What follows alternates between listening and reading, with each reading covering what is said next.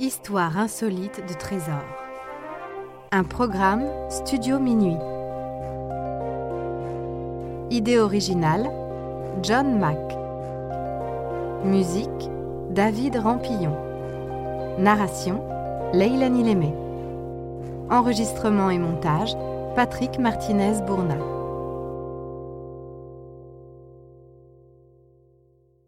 La chouette d'or.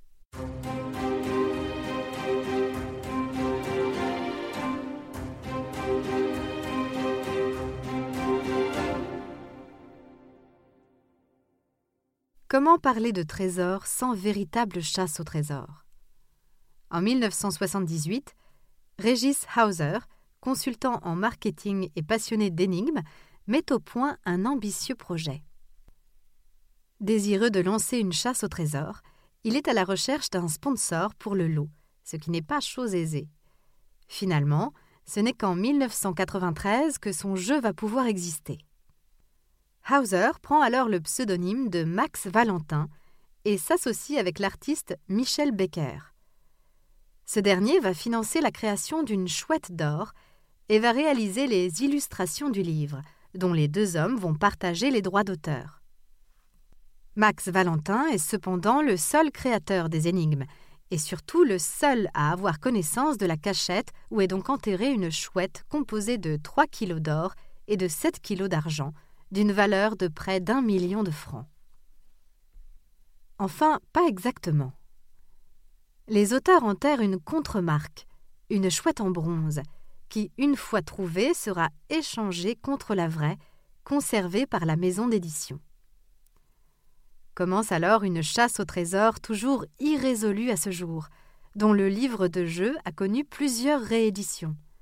Durant des années, Max Valentin va échanger quotidiennement sur Minitel avec les chercheurs, surnommés les chouetteurs, apportant des indications supplémentaires et répondant à des questions. Encore aujourd'hui, les transcriptions de ces conversations sont étudiées par les joueurs. Le livre de la chasse au trésor comporte onze énigmes, chacune dotée d'un titre, d'un numéro, d'un texte plus ou moins mystérieux et d'une illustration. La plus facile d'entre elles donne l'ordre des autres énigmes. Le reste est plus difficile, car il est impossible de savoir si notre solution envisagée est la bonne ou une fausse piste. Max Valentin pensait que la quête durerait environ deux ans, comme la plupart des chasses au trésor de ce type, y compris avec de beaux gains financiers.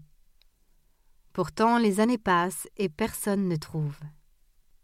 Max Valentin admettra un seul regret concernant la chouette d'or, celui d'avoir intégré trop de fausses pistes, certaines se déroulant sur plusieurs énigmes. Il est même à un moment question d'une super solution, une douzième énigme composée d'éléments des onze énoncés et ou solutions précédentes. Sur les dizaines de milliers de passionnés qui ont entrepris la chasse au fil des ans, près d'un tiers s'accorde à dire que la cache de la chouette est dans les environs du village de Dabo, en Moselle, région d'enfance de Max Valentin. Parmi les deux tiers restants, qui voient dans Dabo une fausse route, il existe autant de pistes que de chercheurs.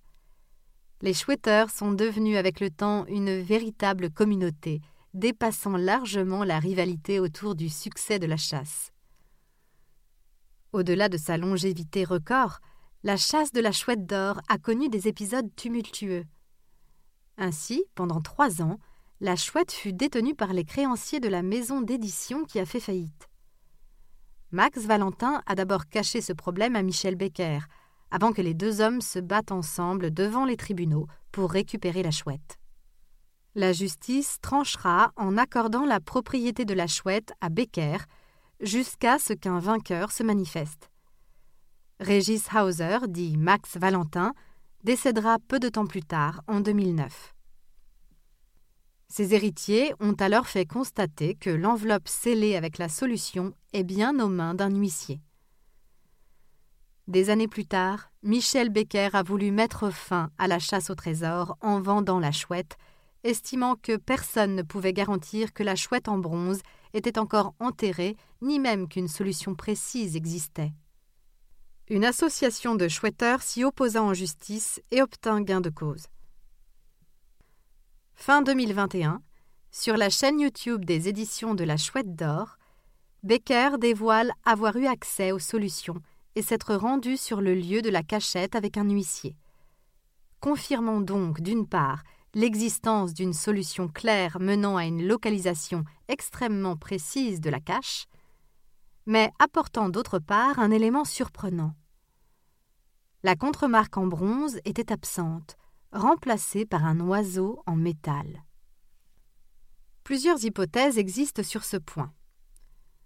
Max Valentin aurait pu récupérer la contremarque quand la chouette était saisie par les liquidateurs judiciaires, afin de geler la chasse, sans avoir eu le temps de la remettre avant son décès, par exemple. Ou bien un chercheur aurait résolu la chasse, mais n'en aurait rien dit, pour que l'aventure se poursuive, renonçant alors au gain de la chouette d'or. Max Valentin avait admis être déjà retourné sur place changer l'emballage, mais rien ne prouve qu'il ait alors remis la chouette. Finalement, la chouette en bronze a une valeur symbolique, bien plus importante que celle en or. Quoi qu'il en soit, suite à cette découverte, Michel Becker a remis une contremarque en bronze dans la cache, dont la découverte signifiera victoire et sera échangée contre la vraie. De nos jours, l'immense majorité des chercheurs n'est plus animée par le potentiel gain financier, mais pour le prestige et l'aventure en elle-même.